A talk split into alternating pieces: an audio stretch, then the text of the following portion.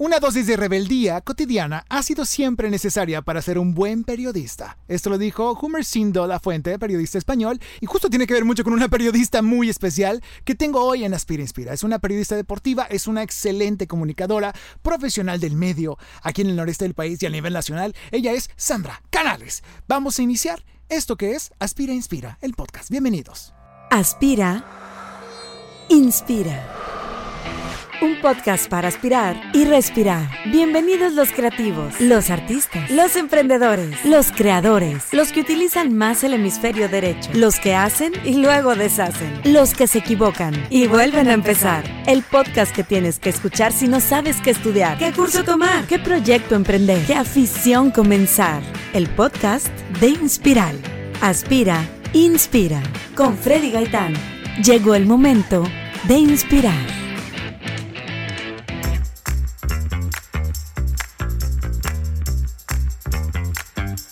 Así como lo escuchaste, está con nosotros Sandra Canales. Sandra E. Canales, la, la E jamás la hemos sabido de dónde rayos es. Es de Sandra esta Canales, Sandra Edith Canal. ¿Sandra Edith? Es Sandra E. Canales. Eh. Ah, te creas. No, qué gusto tenerte. Ay, tenerte acá. Fíjate, la costumbre. Tú me de- estás recibiendo a mí. Yo te estoy recibiendo en tu En tu propio espacio. espacio. ¿Qué es esto? La verdad es que estoy un poco tensa, porque Es que eres- normalmente me toca a mí ser la que hace las entrevistas. No, Exacto. no, no, uno está acostumbrado a que le hagan la entrevista, pero qué mejor que con una persona como tú, Ajá. que quiero tanto, que conozco también hace tanto tiempo y que admiro también dentro de todo lo que has logrado y todo tu trabajo. Así que para mí es un honor y, y- y un placer estar en Inspiral. En Inspiral, en Aspira Inspira, el podcast, aquí está Sandra Canales, es una periodista deportiva. Si no sabes quién, de quién estamos hablando, busca en Instagram arroba Sandra Canales Sandra. Canales Sandra, perdón. Arroba Sandra Canales Arroba- es mi Twitter. Ah, ya, ya me confundí. Ok, sí, porque te sigo en Twitter también. Sí. Y en Instagram estás como arroba canales Sandra. Y te vas a enterar de todo lo que hace, porque es una periodista que desde hace más de 10 años se ha dedicado al medio totalmente en su vida. O sea, en todos los días, de lunes a domingo trabaja esta mujer. No sé cómo le hace para verse tan joven como la, la vez que yo la conocí. ya pegó la edad. No ¿eh? sé, no, no, no sé. Yo te veo igual que Anne Hathaway o que, ¿cómo se llama esta? O que Maribel Guardia o que, ¿cómo se llama? O, o, o, o ¿cómo se llama esta otra actriz? Esta, eh, o Carmelita Chabelo. Salinas. Carmelita Estoy a Salinas. 10 minutos de verme Sí. como Carmelita Salinas. Carmel, ahí hablas igualito. Así Fíjate. hablo, idéntico. Oye, eres locutora también, eres periodista, has estado en radio, has hecho menciones, pero vamos a remontarnos y platicar un poquito de dónde empezó toda esta pasión, porque si ya saben quién es Sandra Canales, quédense porque vamos a enterarnos de muchas, muchas cosas. Sandra Canales es regiomontana. Así es. de- eres de Monterrey. Oye, ya ni te dije qué significaba la E. Ah, dímela. Te quedarás con la duda para siempre. Ay, no puede ser. no, dime. es de Sandra Edith Canales. ¿Ves? Arredondo. Estaba bien. Este- ¿Y por qué no te llamaste Edith Canales en vez de Sandra Canales? Porque ¿Te mi mamá se llama Sandra. Si no me hubieran Ah. puesto Sandra, mi mamá se hubiera divorciado de mi papá. Porque no solamente me puso, ella quería que me registraran como Sandra Berenice. Antes Ajá. se utilizaba que el papá fuera y te registrara, ¿no? Y- Y mamá se quedaba en casa. Entonces mi papá fue y me registró y no me puso Sandra Berenice, me puso Sandra Edith porque se le ocurrió en el camino. Realmente. Y casi o sea, cortan esa vez. Pues nunca estuvieron de acuerdo en, en- en que fuera Edith. Entonces, ¿Pero tú estás feliz con la decisión? Sí, a mí me gusta. No- sería soy Berenit- Be- Be- Berenice Canales. Sí, digo, jamás en la vida me han dicho Edith. De hecho, Ajá. nadie sabe, yo creo que me llamo Edith. Pero bueno, pues serías, de los que dicen reportó para Azteca, Berenice Canales. ¡Es cierto! Serías ella, pero no lo eres. Resultaste Sandra ser- Berenice Sandra- Canales. ¡Ah! Ay, no, no, Se escucha, no. tiene, tiene- ano- anótalo. Algún Bueno, día lo vas a todavía, necesitar. Algún todavía día me puedo cambiar. Te lo puedes cambiar. Pero Sandra Edith Canales Sí. nació en Monterrey, de una familia de puras niñas. Así es. Sí, ¿verdad? ¿Cuántas hermanitas tienes? Somos cuatro hermanas en Cuatro total. hermanas. Sí. Y con unos papás muy amorosos y creciste eh, eh, eh, en esta ciudad siempre viendo la televisión, por lo que tengo entendido, ¿no? Siempre, o sea, en, en tu infancia y en tu adolescencia, ¿viste la televisión mucho tiempo o no? Claro, ¿Sí? claro. Yo me despertaba, de hecho, viendo Info 7, que ¡No! es el noticiero en el que actualmente colaboro. Sí, yo recuerdo perfecto de despertar para ir a la primaria y prepararme, ¿no? En lo que me ponía el uniforme, en lo que me peinaba, me bañaba. El lonche, y todo. Y yo veía Info 7 y en específico recuerdo mucho de ver la sección de deportes. O sea, era algo curioso, pero yo esperaba por ver la sección de deportes. Y finalmente la vida, ya sabes, el destino como es... eh, Que ahorita más adelante nos vas a platicar cómo sí, fue que llegó. eh, Pero, te- pero termino en el noticiero en el que yo veía que tú todas veías. las mañanas. Ahora, sí. ¿quién te motivó a ver los deportes? ¿Tu papá? Mi papá en gran medida me motivó ¿Sí? muchísimo a, a ser parte de los deportes. Yo lo veía, yo veía el box. Eh, con él. Sí, sí, sí. Julio las- César Chávez. eh, Claro, claro, Julio César Chávez. Eran las noches de box en eh, los sábados en mi casa, igual el fútbol, disfrutar de, de los rayados. Pero ¿quién y- iba a pensar de, de una niña de 10 años que iba a estar ahí con todos los primos y los tíos viendo el box con tu papá? Esa era la cuestión, ¿eh? porque mi mamá un tanto, no quiero decirlo así, pero pues chapada a la antigua en el sentido de, no le parecía. El fútbol no es para las niñas. O sea, mi mamá era de esas personas con eh, de las que yo tanto me quejo en este momento, ¿no? Sí, sí, sí. Porque hay muchas personas que siguen pensando esto, que el mundo de los deportes, el mundo del fútbol no es para las niñas, que se ha ido demostrando que sí se puede eh, incursionar, es importantísimo, porque precisamente yo lo viví. O sea, pero cuando era niña, ya después que fuimos avanzando y mi mamá también se fue enamorando de todo esto, ya también se sabe los nombres de los jugadores y de todo, ¿eh? Claro, también pero está cambiando. Principio sí era, sí era un tanto complicado, que a mí tal vez, por ejemplo, yo le hacía la cartita a Santa Claus y yo le pedía una mesita de futbolito. No, unos tachones. Jamás No. me trajo la mesa de futbolito Santa Claus, pero bueno, pues terminé en una cancha de verdad, así que cumplí mi sueño finalmente. Es cierto. Oye, anótenlo, por favor. eh, las- la gente que quiere mucho a Sandra Canales, si están escuchando esto, Por regálenle un futbolito esta Navidad. Regálenme un futbolito. Un futbolito. Y, y- y bueno, todo esto fue lo que aprendiste en casa, lo que aprendías con tus papás, lo que veías en el fútbol. Obviamente tu mamá y mucha gente que, que, que hoy mismo nos quejamos porque pues ba- batallan para salirse de ese molde. Este, pues también has pensado en lo difícil que ha sido para ellos salirse de eso porque tienen algo acostumbrado. Dicen, fútbol es para niñas.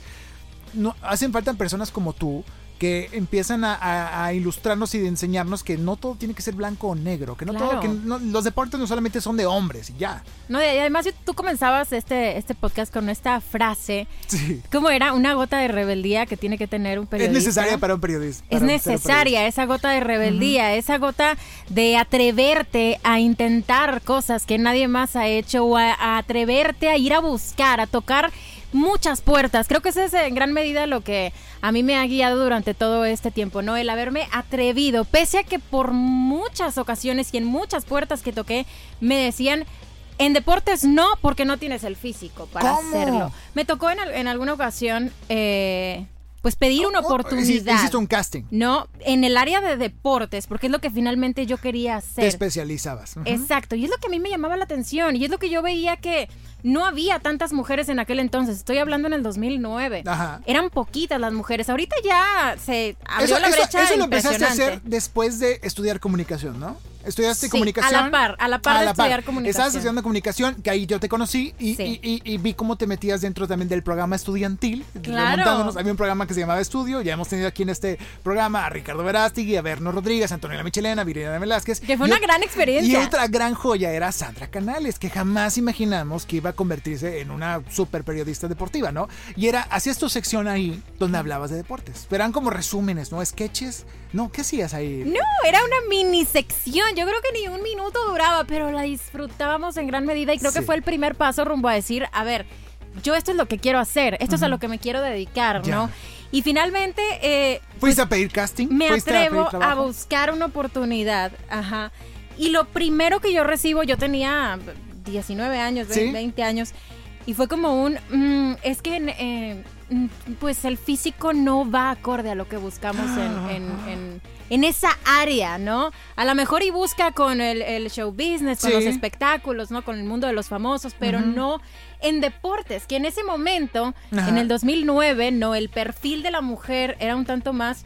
Busco curvas, busco... Sí. eh, eh, Eh, excentricidad, exoticidad, o sea, que sean exóticas, que sean Sí, pues, grandes, ¿no? O sea, que, se- que, sean, que sean mujeres muy eh, voluptuosas, ¿no? Por así decirlo. Exacto. Y llega esta niña de 19 años, de 1,50 de estatura. Con toda la información del mundo y de- no, Pero no- está buscando una mujer gran, Exacto. alta, alta y voluptuosa. Aunque ¿Y qué- no sepa absolutamente nada, pero que pasó? tenga más grande todo, todo todo, así déjalo. que la información que traiga, ¿no? No. Y eso es bastante lamentable, pero, pero. no, no nos puedes decir dónde fue eso. No, claro, como si hubiera no. miles de opciones. No, pero bueno. No, no, no, si hay un mundo de, de- ¿Sí? de Ah, opciones bueno. y de oportunidades que, que- que se me negaron. ¿Cuántas. Esa puertas es la tocaste? verdad. Pues mira, no, no, te, no te sé decir, la verdad, no te sé decir. O sea, fuiste periódicos, canales. Fui a varias webs. a varios lugares en donde Wow. yo pensé o donde yo había idealizado también el poder trabajar, el que yo veía a ciertas personas también que yo admiraba y que finalmente me llevé también grandes decepciones. Sí. Cuando ya los conoces en persona o cuando empiezas a, a darte cuenta de que la forma que tienen de pensar no va de acuerdo con la que Lo que tú piensas, o piensas. lo que piensas que es bueno, ¿no? Exacto, la imagen que yo tenía de esas personas, ¿no? Pero bueno, Se te cae el mundo. eso quedó atrás. Fíjate que no. ¿No? No se me cayó el mundo. Esa es la magia de lo que te quiero platicar hoy y de lo que creo que ha sido también en, en gran medida la base de lo que yo he ido construyendo a lo largo de este tiempo. Que pese a que me dijeron eso, Sí.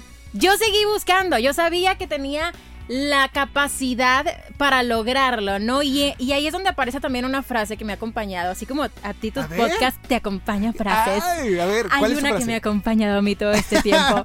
no sueñes tu vida, vive tu sueño. Esta frase me ha acompañado durante todos estos años porque yo decía, ¿por qué tengo que estar soñando que estoy trabajando en un estadio, que estoy en una Ajá. narración de un partido de fútbol, que estoy en una sección de un noticiero? ¿Por qué solamente tengo que soñarlo si yo quiero vivir esta, esta cuestión, no? Entonces me la creí, lo busqué y finalmente es donde cae la oportunidad que te comento de trabajar en el noticiero que yo Que veía cuando siempre era viste una de niña. Sí, exactamente. Que es Info 7, que es parte de Azteca, de Azteca Noreste y de Azteca Nacional. Y, y bueno, llevas trabajando en ese noticiero cuánto tiempo? Sí, pues prácticamente ya son 8 o 9 años de estar Qué por allá, porque en un principio no estaba en, en Info 7. Yo Ni entré. Cristian Nodal ni Belinda duraron. no te creas, perdón. Pero sí, o sea, wow, es un buen tiempo el que has estado ahí. Pero ¿cómo ha sido tu crecimiento dentro de esta empresa que es Azteca? ¿Cómo te trata Azteca? ¿Te gusta Azteca? Me encanta lo que ha sido el camino en esta empresa que. Obviamente es una relación como la de todos, ¿no? O sea, hay cosas buenas, hay cosas malas. Como una relación de pareja o una relación con tus papás. Sí, en cualquier lado. Hay peleas, te, va a hay tocar enojos, ciertas hay cosas. reconciliaciones. Sí, sí, sí, sí. Y no vivimos en un mundo de caramelo, ¿no? Esta Claro. es la vida real. Y tienes que estar listo para enfrentarte también a los problemas, porque siempre van a haber problemas. Ah, en la vida vaya. laboral, en la vida personal, en donde sea que estés. Pero ahí es donde tú debes mostrar también de qué estás hecho y de qué manera vas a enfrentar todas esas cuestiones. Porque en la vida se te van a presentar un millón Wow. De, de obstáculos y de problemas. Y en este sentido, a mí me gusta lo que ha sido el, el crecimiento que yo he tenido en TV Azteca porque, mira, yo llegué cuando tenía 21 años. Ujú. Ok, hace prácticamente 10 años, ¿no? Wow. Tenía vein- 21 años. Ajá. Y en, en una... eh, en primera instancia, yo llegué para trabajar en el área de espectáculos, porque yo tenía que hacer las prácticas profesionales para el TEC. No. O sea, yo estaba estudiando todavía. Entonces, ya ves que te piden las horas, Sí, ¿no? sí, de, sí, de haber trabajado. ahí. y- evidentemente sin un peso partido Ajá, a la mitad, claro. ¿no? Y trabajábamos ahí en la cabina, que es detrás de cámaras. A mí me Ya. tocaba incluso, y desde... Switchear. No. Por ahí yo corría el prompter de vez en cuando. A veces me tocaba incluso ponerle escenografía. Y si se nos chorreaba algo, yo barría y trapeaba ese estudio. O sea, realmente era hacer de todo. Jalaste cables. Ja, de- de- de- Todo. Pero al 100%, todos los cables de la todo. empresa los jalé, todos, todos. Y, tocaba ir a comprar eh, cosas que faltaban, tocaba acomodarle escenografía, tocaba... Eras como realizadora también. O sea, te- tenías que resolver. cosas. Sí, tenía que resolver, tenía que estar. Estaba completamente detrás de cámaras, Ajá. pero es eh, un momento en el cual aprendí también demasiadas cosas de lo que puedes hacer Antes de que en esta empresa. ¿consideras necesario que cualquiera que quiera estar en- haciendo lo que tú haces también empiece por ahí o no? Muy necesario, claro, claro. O sea, sirve, te ayuda, te sensibiliza con tu equipo, entiendes por qué se hacen las cosas, supongo, pero tú, tú dices, ¿lo recomiendas o lo directo? De que no, yo quiero talento y nada más talento y talento y ya. No, el que llega nada más así dura muy poquito. ¿En serio? Y me ha tocado verlo a lo largo de este A tiempo. montones de gente, ¿no? Sí, bastantes. Wow. Y la verdad es que no, porque te queda también una enseñanza, te queda una experiencia Sí. y es eh, increíble el que tú puedas también explorar otras áreas que a lo mejor no sabías que eras buena para otras cosas, ¿no? Y, y- y eso fue maravilloso porque yo empiezo así y yo estaba en la cabina y yo veía el programa y sucedía y, y- y todo y yo decía, pero... Es que esa parte también me gusta, ¿no? También me gustaría estar de ese lado de la cámara y hacer lo que finalmente también había por ahí hecho mis pininos, como bien dices en el programa de, De, estudio, del universidad. TEC, ajá. Ahora, Sandra, ¿qué, qué, ¿en quién te inspirabas tú? ¿En quién te inspirabas todo este tiempo? Sabemos que la gente tiene sus figuras, gente que ve en la tele, en los medios, en la, que escucha en la radio. ¿Tú a quién escuchabas y quién decías, ah, yo admiro a ese señor, a esa persona? No sé si ve más mujeres en ese tiempo, creo que no. Pero ¿a quién sí admirabas? Sí, yo veía a Adriana Monsalve. Ah, sí había, sí había entonces. Claro, había una mujer, se llamaba Adriana Monsalve, sigue ¿En de dónde hecho está? ella trabajando, ahorita está en tu DN, pero en aquel entonces era ESPN. Wow. Entonces yo la veía y yo decía, pero qué padre, qué padre trabajo y qué padre que sea una de las de las pocas. Eso es lo que más me llamaba la atención, ¿no? El que no fueras a ser del montón, el que Sí. tú te pudieras distinguir en una actividad que tal vez todavía no era tan común que lo hicieran las mujeres. Entonces ella me inspiraba mucho en, en ese sentido y sobre todo también que estaba precisamente en el área de deportes, que es lo que yo quería. Entonces ella fue una, una gran inspiración sin duda alguna. Ok, entonces ya, estu- ya estando dentro del canal, ya llevando toda esa trayectoria, ya pasaste de las prácticas, ¿cuándo te llegó el momento de estar al aire por primera vez? ¿Y cómo fue? Bueno, Cuando te pusieron así frente al pronto. ¿Qué hiciste? Las prácticas eh, duraron un año Un y año. yo jamás salí a cuadro en todo ese año. Yo estuve trabajando detrás de el aprender a hacer pautas, Ajá. el aprender sobre la, la escenografía, la Redacción. iluminación, las cámaras, la redacción, todo lo que hay detrás en un canal de televisión. Pero en ese momento mi situación a título personal empieza a complicarse y yo ya, no Ya. me puedo dar el lujo de tener un trabajo en donde no me pagaban un quinto. No, aparte porque pues todos los días transportación, Exacto. todos, alimentos. Y a la par yo estaba estudiando, entonces lo tenía que combinar con la universidad y mis, y mis prácticas que finalmente no me estaban dando los recursos que yo en ese momento necesitaba porque mi vida personal estaba en un, en un momento complicado económicamente, entonces yo tenía que buscar otra opción que me diera... eh, Sustento. Pues, Pues es lo que sí, todos buscamos cuando nos vamos graduando, estamos graduando, nos estamos buscando chamba. Así es, y termino Wow. trabajando en una empresa de ecotecnologías para la construcción. ¿Qué? ¿Qué es eso? Jamás. Sí.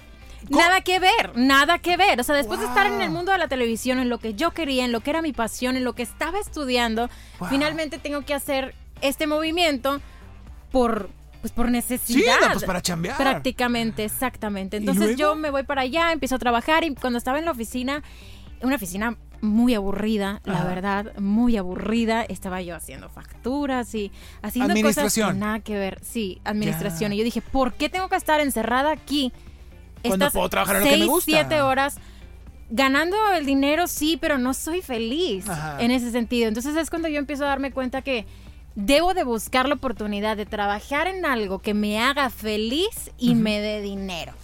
Y es cuando empiezo a, a buscar estas oportunidades y es donde me topo con todas las puertas cerradas y que me decían que, sí, sí. que no había manera porque yo y que mi físico y que... Que la hora pico y que apenas así. Sí, es que era Es un mundo cerrado, era un mundo cerrado. Estamos hablando del 2009, Sí. ¿no? Ahorita ya es una apertura muy, a- mm, mu- todavía más muy grande, diferente. pero no, no al máximo todavía. Todavía podemos abrir más, ajá, todavía podemos romper más barreras, pero en ese momento era todavía más complicado. Entonces empiezo a buscar estas oportunidades que no se dan Ajá.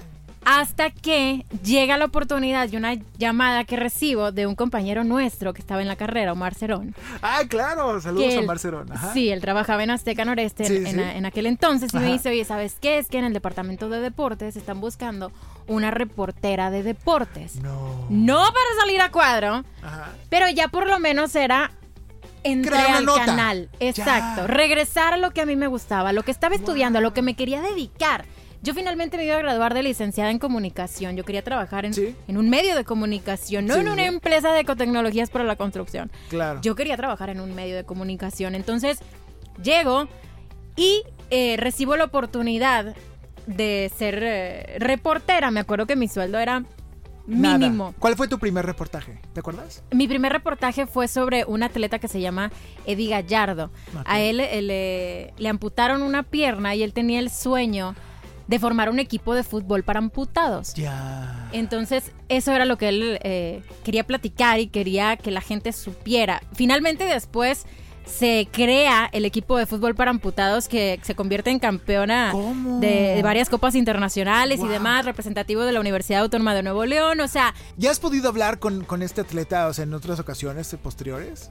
Claro, después de ese primer reportaje de que se logró hacer eh, este equipo, les di una cobertura, prácticamente fueron cuatro o cinco años en donde ellos fueron creciendo a la par también de, Sí. de mi carrera, ¿no? Hicieron ¡Qué este... padre! Crecimiento contigo, o sea, creciste Sí, con ellos. Wow. Sí, hicieron una, una selección incluso mexicana de fútbol para amputados, o sea, y realmente son historias que a mí me inspiran muchísimo. Yo gran parte del tiempo que dediqué a, a, a ser reportera de deportes, lo hice en el deporte adaptado, ¿no? Ya. Atletas de alto rendimiento con algún tipo de capacidad distinta, porque tienen unas historias conmovedoras, porque creo y lo que a mí me ha gustado destacar también es el lado humano del atleta. No Sí. solamente los logros en, en la cancha, en la duela, en el emparrillado, en lo- sino todo lo que hay detrás de la historia de un atleta. Y ellos tienen hi- historias increíbles y que a mí me motivaban día con día a seguir luchando también por mis propios sueños. Entonces, creo que sí, eh, esa historia de Eddie Gallardo la guardo con mucho cariño.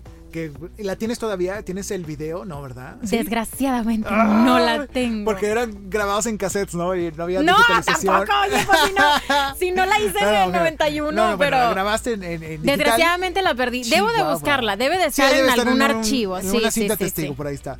Ahora de reportera, estuviste reporteando mucho tiempo, esas fueron tus primeras ¿Cómo llegaste a estar a cuadro? Eh, Fíjate que fue por accidente. Ajá. Realmente fue un accidente. Porque ese día había un programa que se llamaba ADN Noche, que era a las Ajá. 11.45 de la noche. De 11.45 a 12.15. Ya. Era un horario un Picosón. tanto... Pues sí, y, Para adultos, y- y para difícil, ¿no? Difícil, porque es, era muy tarde. Yo tenía Ya. clase a las 7 de la mañana. Yo todavía no me De graduaba. economía. No, cállate. No, no me acuerdo de qué, Sí, sí, pero- no, pero de algo pasado, me imagino. Imagínate, entonces yo salía a las 12.15 en lo que llegaba y... Hacer y- tarea. a hacer tarea, Sí. porque yo salía de, de clases, yo entraba a las 7 y Wow. salía a las 3. Por eso no te vimos un tiempo. Te, te, te- te- te Desaparecí. Mira, Wow. yo entraba a las 7 y salía a las 3 Ya. de, de clases. Y a las 3 y media entraba al canal y salía hasta las 12 de la noche. Entonces era una jornada larguísima, en donde a las 12 que yo terminaba, tenía que llegar a mi casa a hacer la tarea, dormirme y al otro día igual. Y así eh, día tras día. Era una jornada día. bien, bien jornada. O sea, Era una jornada agotadora. Sí, agotadorísima. Pero era para cumplir mi sueño. O sea, realmente yo lo veía así, lo veía como una inversión en donde yo iba a poder conseguir lo que tanto estaba buscando. Pero me llega la ADN, oportunidad por accidente, porque era ese programa eran dos eh, compañeros y una compañera. Ajá. Ese día la compañera se fue de viaje a la playa, no sé qué hizo, faltó, ajá, pero fue como inesperado. Y le- les avisan y yo estaba ahí en, en- en la oficina y fue de, "Ve, a ver, traes un vestido, entras tú. Y yo, ¿cómo? Ahorita, sí, así, como sea. O sea, fue inesperado. Pero si yo decía que no, Chiripazo. me podía quedar sin la oportunidad. Entonces Sí. fue, pues ni modo, así con lo que traiga. Sí. Y me peinaron y me senté y ya tenía más o menos la experiencia de estudio. Entonces supone sí, que sí. ya no estaba prácticamente en No, no, cero. No, estabas empeñando. Pero estabas- no es lo mismo hacer televisión en vivo que hacer lo que hacíamos en, en la Claro, que era offline, grababas antes. Y si te claro. equivocabas mil veces, borrabas y lo volvías a hacer. Esto era cosa seria, era en vivo. Pero era un panel, ¿no? Era un panel de mesa de cuatro Éramos personas. dos compañeros y, Y la yo. compañera. Exactamente. que Y así, y así inicié. Y primero me dijeron, solamente fue para eh, suplir, ¿eh? O sea, no. No te hagas ilusiones. No creas que estás cumpliendo el sueño aún. aún no. ¿Cómo te ponen esas barreras de que no, no ni te ilusiones, mamá? Fíjate que no sé si es una cosa de los medios de comunicación, pero platicando con otros eh, colegas también ha sido así, como Sí. que a veces tratan como de, de decirte que hasta ahí, ¿no? O, ah, es algo extraño, pero bueno. Es- creo que es el método cangrejo, ¿no crees? O sea, que a veces unos quieren bajarle a otros el globo tantito. Y es, también con mucha razón, porque sí hay que ser muy sabio y muy frío para estar en ese medio. Dímelo tú. O sea, Es cierto. tienes que virar cabeza fría, ni modo. Esto sí, se perdió algo, pero algo más tienes y ni modo. Si no, Y- te derrumbas acá. Y te haces muy duro y te haces muy, muy, muy fuerte en ese sentido, porque sí es un medio complicado. Sí. Es una, es una profesión complicada también. Claro. Pero bueno, me dicen, es solamente para suplir y no sé qué. Después me dicen, bueno, ok, vas a venir nada más los martes. Y yo, ay, bueno, un día, ¿no? Y yo ponía todo mi esmero en ese día. Bueno, vas a venir martes y jueves. ¿Qué hacías en esos programas? Eh, comentar nada más. Sí, era un debatir. panel de, de, de plática. Tal cual. Exacto. Después, bueno, vas a venir lunes, martes y miércoles. Y yo, Ah. Ay Dios, y vas a venir toda la semana. O sea, fue como creciendo el Wow, hasta que me la- quedé con ese programa. ¡Qué genial! Sí, ya estaba agotada al final por la cuestión también de la universidad, que todavía me faltaban muchas materias para, para terminar. Sí. Pero pues a la par de esto yo lo trabajaba para también apoyar a, a mi papá con el, con el pago, ¿no? la- De, de la universidad. Entonces, pues por ahí eh, eh, yo sentí mucha satisfacción el poder, el poder ayudarlo y el poder hacerlo también haciendo algo que a mí me llenaba tanto, ¿no? ¡Wow! ¡Qué loco, Sandra! Y bueno, fuiste creciendo hiciste ADN. ¿Cuánto tiempo duró el programa? ¿Tu participación? ¿Sigue todavía el programa? o ya No, ese programa ya terminó. ADN Noche terminó Hace como dos años después de que yo ingresé. Ah, de que entré y se acabó. Y se Ah, acabó. Lo derrumbé. Me duró No, no es cierto. O sea, no, ¿cómo lo derrumbaste? Lo acabé. No, Ah, lo acabaste en dos años. Oye, dos Oye, años. no, se oye muy feo eso, No, pero no, digamos que el proyecto se terminó. Pues eh, como cambian todos, todo el tiempo cambian las cosas. Así ¿Has es. estado en cuántos más proyectos dentro de Azteca? Sí, después de eso, a mí me dicen que forme parte de Info 7 fin de semana. Entonces Ajá. ahora ya no nada más era lunes a viernes, ahora era domingo a domingo, porque ya tenía sábado y domingo noticiero. O sea, si alguien tiene una boda y quería invitarte, se acabó. A ese fin no fuiste. En esos años, Chihuahua. mi vida personal se quedó completamente rezagada, ¿no? No. Yo no pensaba jamás en salir con alguien, en Claro. conocer a, a- un chico, porque yo no iba a poder hacer nada. Si él me invitaba a salir, como dices, un sábado a una boda, yo no iba Ni a un a elote, poder ni ir. nada. Pues no, que estoy un- trabajando. Un elote, ¿a qué hora? nada, yo no iba a poder hacer nada. Incluso cuando ingresé a Azteca, yo tenía un novio Ajá. que finalmente sal- ¿Tú no? salió volando porque era demasiado lo que yo Era trabajaba ahí competir contra, tu- contra el medio. contra, con tu contra mi sueño. O Sí. sea, era como una cuestión de no voy a, dejar esto Sí. por, por, no sé, es una situación muy difícil, pero Creo que muchos lo, lo viven, muchos lo viven, hombres y mujeres, es- pero tú seguiste adelante y pues... Sí. Y pues eh, la gente que está contigo, que te quiere, que te cuida, que, que ve por ti, obviamente entiende tu sueño y entiende tu trabajo, ¿no? así es. Y bueno, pues no.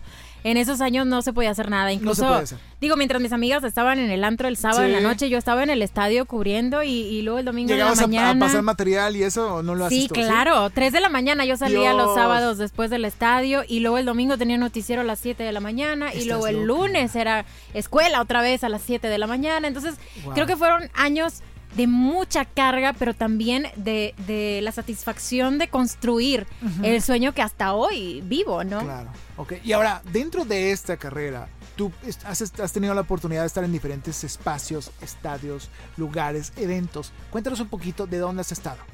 Así, así nada más un listado. Sí, bueno, pues me ha tocado Hablo de, de- de mundiales, así como mundiales o como también eh, torneos especiales o finales o, o- ¿cómo se llaman? Los clásicos. O sea, tú dime.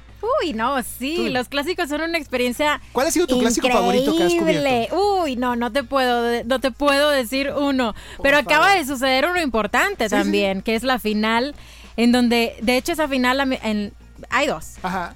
¿Sí sabes de fútbol o Poquito, no? poquito. Pero tú diles a esta gente, a la gente que nos escucha, tú ilústranos como si no supiéramos. No Mira, como parte de mi trabajo en TV Azteca, sucede un proyecto que es trabajar en rayados.com, en, en los streamings de los juegos como local del equipo de los Rayados. O sea, Wow. prácticamente éramos la transmisión oficial del club. Entonces yo no era TV Azteca, yo era conductora De del, Rayados. del equipo, exactamente. Entonces, este clásico final de liga, histórica, inédita. El, el- el de ese poquito, el de Tigre Rayado. El de diciembre, cuando Ajá, los sí, sí, rayados claro. Sí, caen. sí, sí, que caen y que ganan. Fue horrible, en su casa. Sí, pues me toca, exacto, en No su casa, me toca estar en la transmisión. Entonces, eh, Lloraste.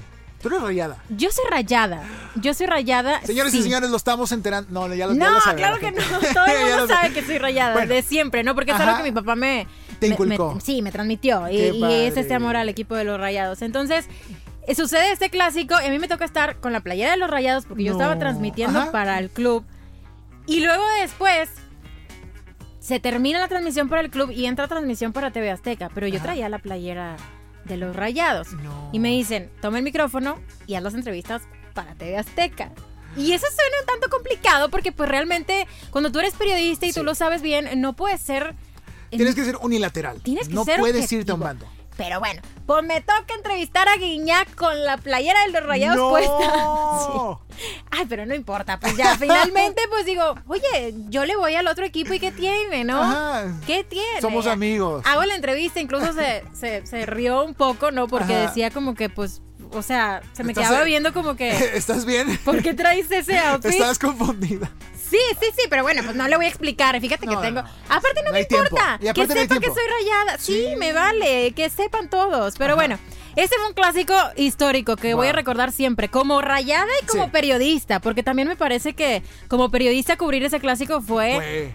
increíble. Después sucede otro que ya también nos toca a los rayados eh, eh, ganar. Pero bueno, son interminables las historias en, cuestión del, de, fútbol y de los clásicos. Fui a la Copa Confederaciones en el 2017, conocer Rusia y evidentemente también conocer cómo es una competencia internacional en este sentido del mundo del fútbol, ¿no? Me quedé con las ganas de ir al Mundial de Rusia, pero todavía sé que pero ¿cómo hay es el protocolo? mucha es super cuidado todo, ¿no? Eso está perfecto el protocolo. Sí, claro. Entonces, dentro de esta Copa de Rusia, de, este torneo especial, tú fuiste a, trabajar como reportera, hacías tus reportes, ibas a las ruedas de prensa, supongo. Sí, claro, claro, y con personas de todas partes del mundo, evidentemente. ¿Cómo te peleabas ahí por la pregunta? Oye, hay, hay, traductor. Ah, Llegabas, cada quien tenía su lugar, te daban tus audífonos con la traducción, no porque incluso los jugadores hablaban. Eh, Pero no había one to one. Tú no podías hacer one to one con ninguno. Eso era una solicitud personal. Tú podías hablar con el jefe de prensa de cada equipo y solicitarla, pero sí eran eh, bastante complicadas esas entrevistas. Tienen una logística también ahí en cuestión de la atención a, prensa, ¿no? y finalmente a todos nos metían a esta sala de prensa, te ponían tus audífonos para escuchar el, traductor, escuchar la pregunta, escuchar lo que... Bueno, tú no, lo, tú no lo ocupabas porque tú sabías ruso. Eh, ah, sí, por supuesto. Por supuesto. No, hombre. No, eh, no, complicadísimo el idioma. ¿Cómo le haces para entender todo eso? No, sí, batallé también para incluso ir al súper y comprar un jabón. Tres días me bañé con, con, otra cosa que no era champú. Con jabón de murciélago. Pues, no sé qué era, pero a la fecha no sé qué era, pero después me di cuenta que no era, que no era champú porque compramos eh, eh, bueno, no, bajamos. Un acondicionador raro o algo, ¿no? Era otra cosa. Yo creo que era jabón para trastes.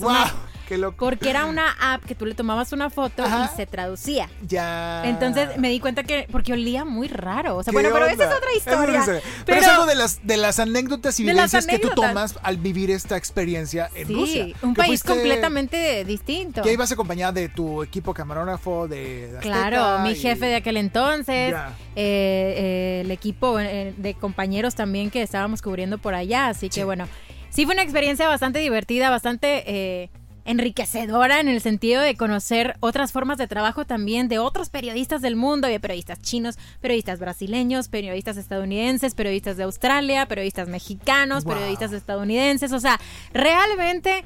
Eh, era increíble ver cómo se unía también por ahí todas estas eh, formas diferentes de trabajar en pro de, lo que más amamos, que es el fútbol. Entonces fue, este muy lindo todo ah, eso. Qué genial. ¿Qué otras experiencias has tenido dentro de esta, de esta carrera que has hecho? ¿Algo que recuerdes? O entrevistar a alguien especial, digo, ya hablaste de Guiñán. ¿Quién más? ¿Alguien de tus héroes favoritos de, del fútbol femenino, de, masculino? Cuéntanos. Fíjate que me tocaba hacer, como te platico, muchas historias de atletas también locales, atletas que en ocasiones no tienen los reflectores, equipos que por ejemplo por momentos decían, es que solamente voltean a ver el fútbol y es que nosotros somos primer lugar a nivel nacional, a nivel también internacional, ponemos en alto el nombre de México y no recibimos el apoyo. Ya. Fuiste a Rusia, ¿qué otras cosas? Ya hablaste de, que también hacías estas notas y reportajes de estas de estos jugadores y, atletas que van creciendo, que, que obviamente algunos son con más limitaciones que otros, pero van creciendo. ¿Qué otras cosas Todos maravillosos y con historias increíbles. Es lo que a mí me gustaba muchísimo, buscar historias. Ok. Buscar historias de atletas que tenían también un sueño, que te motivaban día con día. El caso, por ejemplo, de una Paola Longoria, que es una de las más grandes atletas eh, mexicanas en cuestión del racquetball. Es impresionante los récords que, que tiene ella. Y hay también eh, historias de peleadores, el caso del Chihuas Rodríguez, que también me tocó ser parte de toda la cobertura previa a que se convirtiera en campeón, campeón del mundo en el, en el boxeo. Nos toca también ser parte de varias transmisiones de box local en donde eh, yo era parte también de, de, estas transmisiones que se hacían en las instalaciones del canal, algo inédito y algo histórico también para la, para la empresa, porque en el estudio se acondicionó todo para que fuera un ring de boxeo con gradas. Sí, llegué a ver eso. Era increíble. Y ahí han eh, nacido muchas estrellas actuales del mundo del box. El caso del Cejitas Valladares, que eh, la semana pasada estuvo en la función estelar de la Casa del Boxeo. También en Box Azteca. Él está buscando la oportunidad de ser campeón del mundo. Entonces, realmente me parece que el haber sido parte también del inicio de varias historias que hoy por hoy están cosechando éxitos en el deporte, es una de las satisfacciones que tengo yo. Y también de haberles podido apoyar y haber eh, incluso colaborado con algunos de ellos ha sido espectacular. Y hoy en día este, podemos ver en Info 7 diario, lunes a viernes o no. Sí, de lunes a viernes en Info 7 Buenos Días, de 6 de la mañana a 10 de la mañana Te y posteriormente, sí, Info 7 Estás en loca. tendencia a las 12 del día, de 12 a 2 de la tarde Oh. y posteriormente ADN de 2 a 3 de la tarde.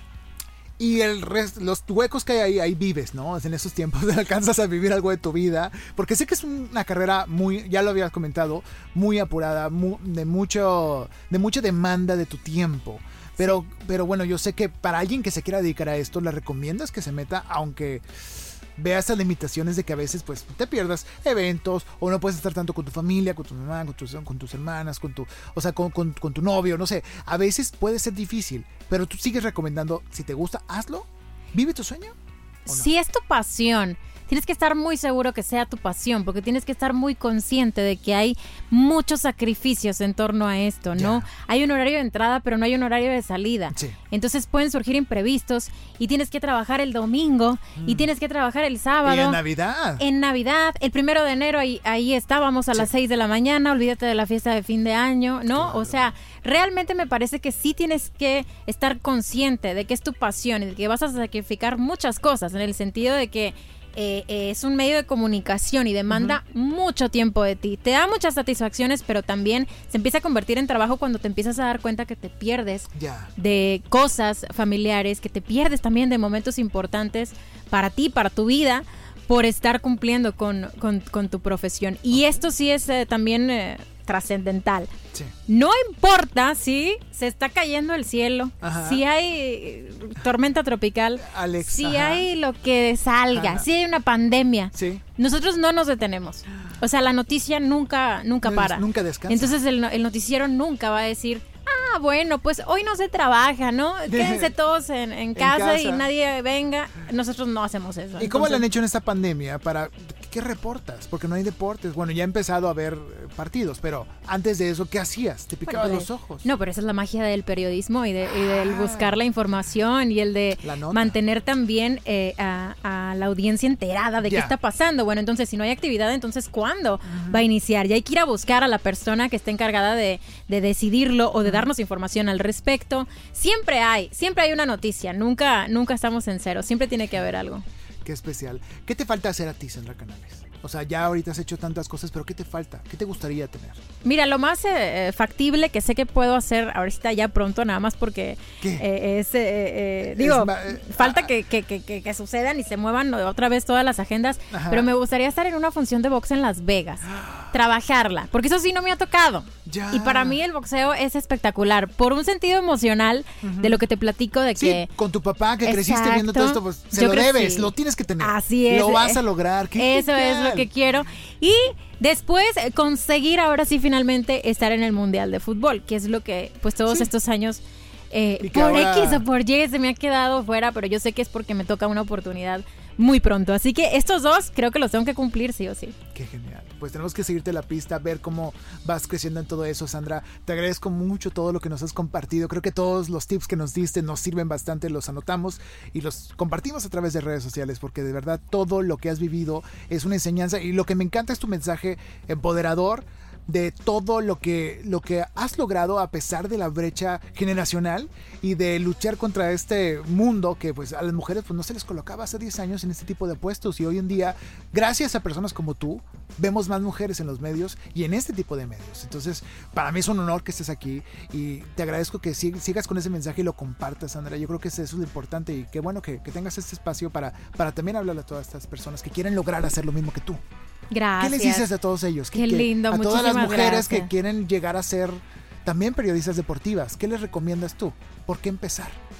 Y no nada más en el periodismo deportivo. Fíjate, hay mujeres que también desean emprender en otra cosa, en tener su propio negocio, en poner su tienda, en Sí, hacer en lo que quieran hacer. Es no aceptes el no por respuesta, porque van a haber demasiadas personas que te quieran decir que no, o que te quieran hacer sentir que no tienes la capacidad o que no tienes el poder de hacerlo, ¿no? Ajá. Si tú te la crees en ese no, ten por seguro que jamás, jamás lo, lo vas a lograr, ¿no? Tienes que eh, seguir buscando y seguir intentando romper esas barreras, pero sobre todo nunca dejar de tocar puertas, que eso es lo que a mí también más me, me, ha servido, ¿no? Y más he aprendido. Nunca puedes aceptar un no por respuesta y nunca puedes dejar de intentar, nunca te puedes dejar caer. Y si te pegan, es como, como, como en el boxeo, o sea, realmente. Te si proteges, te, te levantas y Dale de nuevo, y si te vas a la lona, te levantas, porque eso se trata la vida finalmente. Entonces, creo que esa, esa ha sido mi filosofía y esa es la gente también de la cual me gusta eh, rodearme, ¿no? Contar historias y todo eso. Sí, de gente aguerrida, de gente que va por sus sueños, de gente que lo busca, que lo encuentra, que se la cree también. Esa es la gente que a mí me gusta. Qué genial,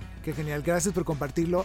Sigan a arroba canales Sandra en Instagram para que conozcan más de lo que ha hecho su trayectoria. ¿Ahí subes reportajes también o no? ¿Subes fragmentos? No, fíjate que ahí es un poco más... Eh, más tu vida personal. Sí, más, más, la chorcha más, más, la tus compañeros y... tus amigos y todo. Sí, es más de juego y diversión. me encanta, me encantan tus fotos porque siempre me encanta comentarlas porque yo encuentro cosas que nadie más ve. Hasta a lo mejor la gente, ay, qué bonitos ojos tiene, ay, qué bonito el vestido. yo, mira, estás viendo justo el cucaracha que está en esa pared. Ah, mira, qué, cuánta risa dan esas flores o cosas no, así. Ya, es que estas alturas de, mi vida ya es viendo al horizonte. Viendo al horizonte, sí. esa, es, básica. Pero no, me encanta, me encanta seguirte, me encanta ver tus aventuras, todo lo que logras y, te deseo mucho, mucho más trabajo y crecimiento. Y el próximo mundial, si esta pandemia lo permite, que puedas estar ahí, vas a ver. Yo creo que ahí te vamos a poder ver y será un gusto poder seguirte a través de, la señal de, de Azteca o de cualquier medio donde donde estés en ese momento, ¿no? Eso es lo que quiero, lograr ese sueño y sé que sé que así será. Lo voy a seguir buscando como, como todo lo que he buscado. Y gracias de verdad por invitarme. ¿eh? No, así es, es increíble, yo admiro mucho tu trabajo también, tu tenacidad, el cómo tú también te creíste tu sueño y lo seguiste trabajando. Y, lo tuvimos que crear. Lo tienes, lo creas, lo vives y esa es la maravilla y esa es la, Pero eso magia. este programa no es sobre mí, es sobre ti. Entonces, sigan a Sandra Canales. Gracias, Sandra Canales. Con esto terminamos este podcast de Aspira Inspira. Recuerda, Aspira, Aspira, Aspira Inspira es el podcast vocacional por excelencia para toda la gente que está buscando qué camino empezar, qué proyecto emprender, qué curso tomar. Este es el podcast vocacional por excelencia para toda la gente que está buscando algún campo dentro del entretenimiento, los medios y las artes y encontrar su camino dentro de él. Así que sigue escuchando los demás episodios. Hay más de 50 episodios con todo tipo de campos y empresarios y emprendedores y profesionales del medio. Escúchalos y diviértete con todo lo que aprendes en Aspira Inspira, el podcast. Hasta la próxima. Acabas de terminar un episodio más del podcast Aspira Inspira, el podcast para creativos, para creativos o de los que quieren serlo. Escucha los demás episodios en Spotify y Apple Podcast. Esta es una producción de Freddy Gaitán en Inspiral México. Visita www.inspiral.com.mx.